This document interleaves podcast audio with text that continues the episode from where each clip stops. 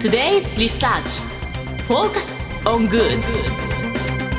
さて、ここからは、社会人ならこれだけは押さえておきたいとっておきの情報を教えてもらうコーナー、Today's Research Focus on Good です。今日は日本能率協会総合研究所マーケティングデータバンク情報コンサルタントの東真理子さんにお越しいただきました。よろしくお願いいたします。はい、よろしくお願いいたします。早速ですが、今週のテーマ教えてください。はい、今週は富裕層ビジネスについうてお話していきたいと思います。ね、今富裕層のターゲットにしたビジネスどんどんどんどん広がってきてますからね。へーいやーそう今日ちょっと楽しみ ですね。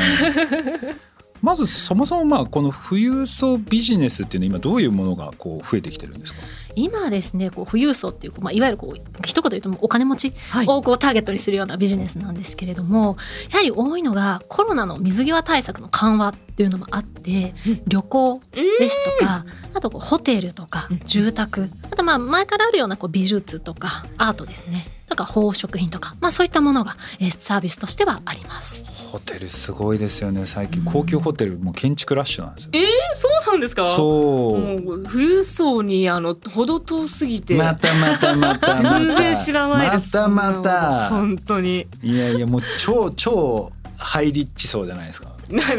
私はもうじゃらんとかのポイントを駆使して泊まってるんですよホテルに。それある意味駆使していいいいですね。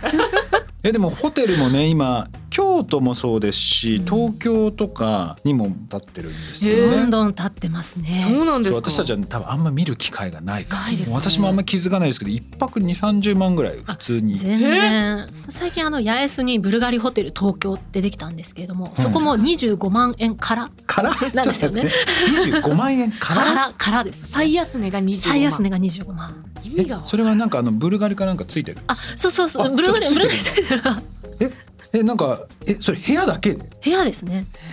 やっぱ最近流行りとしてはなんかこうプールとかスパも使えるっていうのが最近のこうホテルのなんでしょう傾向としての流行ではあるみたいなんですけど。ええ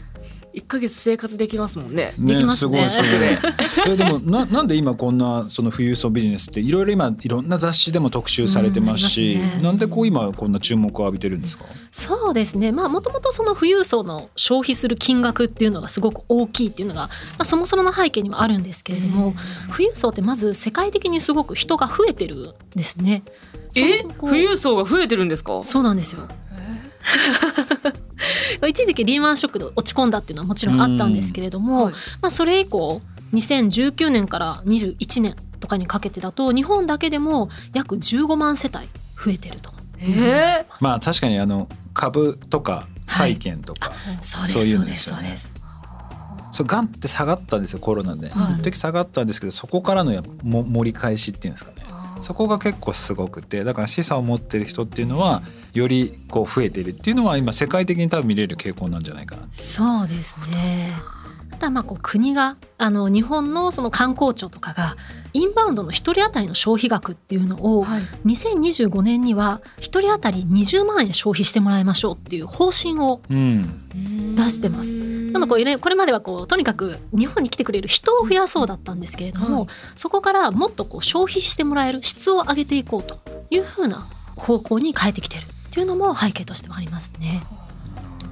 だから量より質へこう変わってきてるなつまりそう富です裕ね層をまあターゲットにして新しいビジネスをしていこうとはい、いう流れになってきてると、まあ、そもそも今我々の今富裕層富裕層ってこう軽くこう言ってましたけどはいこれなんかランクとかその仕分けっていうのはどんな感じになってるんですかそうですね富裕層の中にも本当にいろんな定義がありまして、まあ、こう富裕層ってそもそもな何の金額で見るかっていうところなんですけれども、まあ、こういわゆる貯金とか株式とか投資に使っている金額から不動産とかのこう借り入れを引いた額、まあ、純金融資産保有額っていうので見るんですけれども、うんはいまあ、それが5億円以上が一番上で超富裕層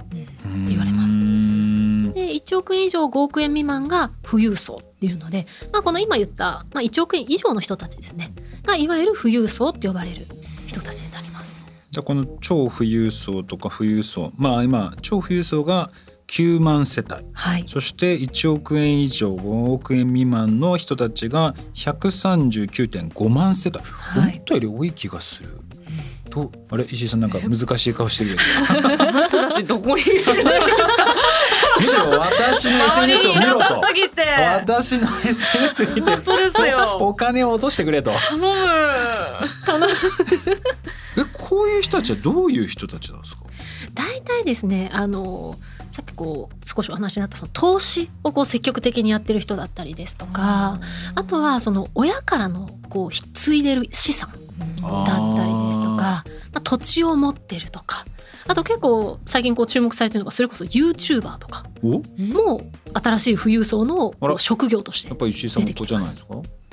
呼ばれてない言われてないあれおかしいなここじゃないおかしいな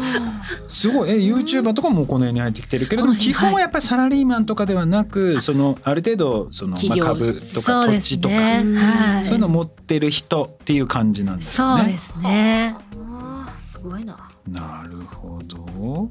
で今このその富裕層に向けてビジネスっていうところは結構動き出してるのかなと思うんですけども具体的にどういったところで今事例として上がってきてるんですか、そうですねビジネスとしては先ほどこう少し話に出たまずホテルはいですねこういう高級なホテルのことをラグジュアリーホテルってうん言聞いったたりこするとあんでるすけど聞いたことありますね。 世界的に見ると2020年に市場規模が約14兆円うんで、うんこの先年間約平均で4%以上の確率4%以上の成長率でこう右肩上がりに成長していくとうーいうんふうに見られてます。なるほど。まあでも今ねブルガリもオープンしたし、あのアマンの姉妹ブランドのそうですねジャンヌ東京っていうのもオープンはいで、ドーチェスターコレクションはいもオープンするということで、すごいなすごいですす。ごいな本当これこれでも日本だけの話で今回取り上げてますけど実際と世界中でもこう広がってきてる、世界中でも広がってきてます。へえ世界中に見ると日本のホテルの単価って安いんですよこのラグジュアリーホテルも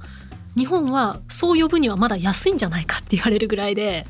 アメリカとかだと50万からとかもあったりし ます。そうもうねわけがわかんないもう笑い富裕層笑いしか出てこないですよね。すごいななかなかでもね分かる気がして私の、まあ、知り合いというか、はいあのまあ、一部富裕層の方たちも、はい基本は移動はまず全部ヘリコプターです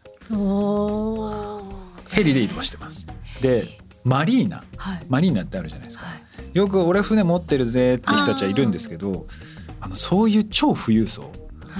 い、はマリーナを持ってるんです船を持ってるんじゃなくてマリー自分専用のマリーナを作っちゃったりとかでそれを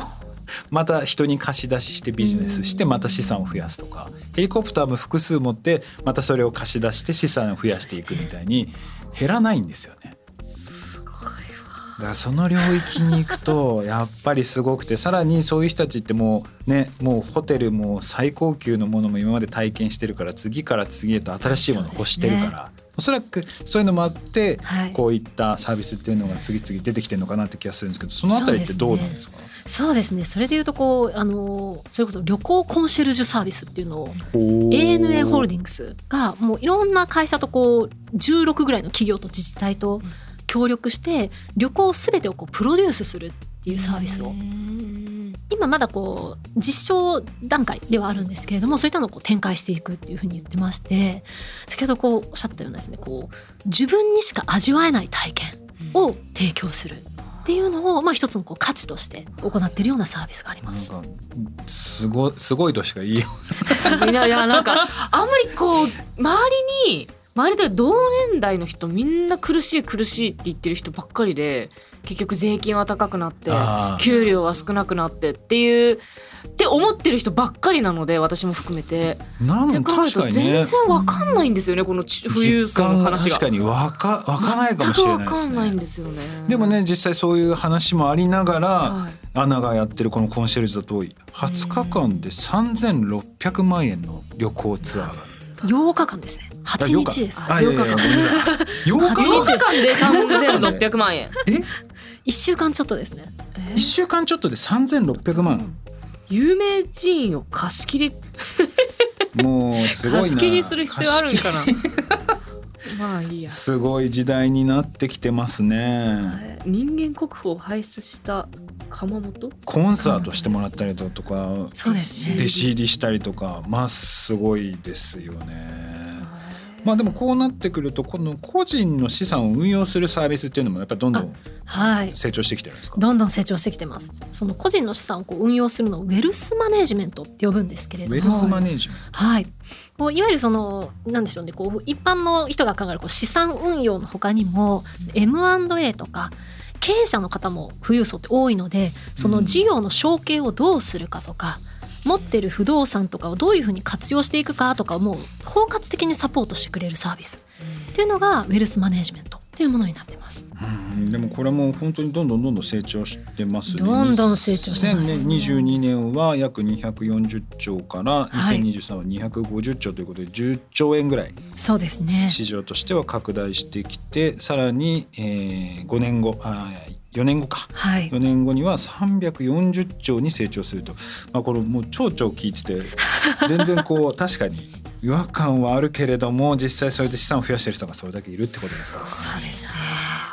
でもこれはねちょっとやっぱり我々私もそうだったんですけどなんだろう資産運用とか、うんはいなんかこの辺のなんだろうなんだろうこうどうやって自分の持ってるものを運用していくのかっていうのは、なんかいろいろ日本も制度もあるので、はいそういうのは少しチェックしていくとなんか変わってくるんじゃないかなっていう気はします。ねはいそうですねなんか日本だとニニーサとか、ありますねそういうものってどういうものなのかとかかっていうのは、やっぱり少し関心を持った方がいいかもしれないですね。ん確かにでそういうのねやり始めてくるとまたなんかいろいろ情報も入ってくるだろうしまた増えた資産をまた投資に、そうです別ねの投資に使っていくとかっていうのができてくるのでおそらく多分そういうチャレンジとか挑戦をした人が、さっきの富裕層超富裕層かそうですねのところに、まあ行ってきてると。そうですねどどんどんこうふ増えていくっていうこう稼ぎ方がどんどんいろんな今もう本当にいろんな稼ぎ方がそう逆でにす増ねえてきてるのでうん間違いないはいいいなあ私も超富裕層になりたいなあいやもうそれはあれじゃないですかライブコマース。相談しようかなライ出ブコマ口ーさんスにで出そう口さん私ちょっとライブコマースやりたいんですそうだってでしかもオリジナルで商品作ったら利益率めちゃめちゃいいですかあらそねう。ですねそんな不純な理由じゃダメですでも地域に貢献するとかじゃなきゃダメですって言われちゃうかもしれなでいも最近 YouTuber の人も自分で商品作って結構売ってる人とあ売ってまかすもねねオリジナ最ルグッ近ズね例えばなんかラーメンもそうだしそういう食品とコラボするのもそうだしグッズ出したりとかもしてますねねだから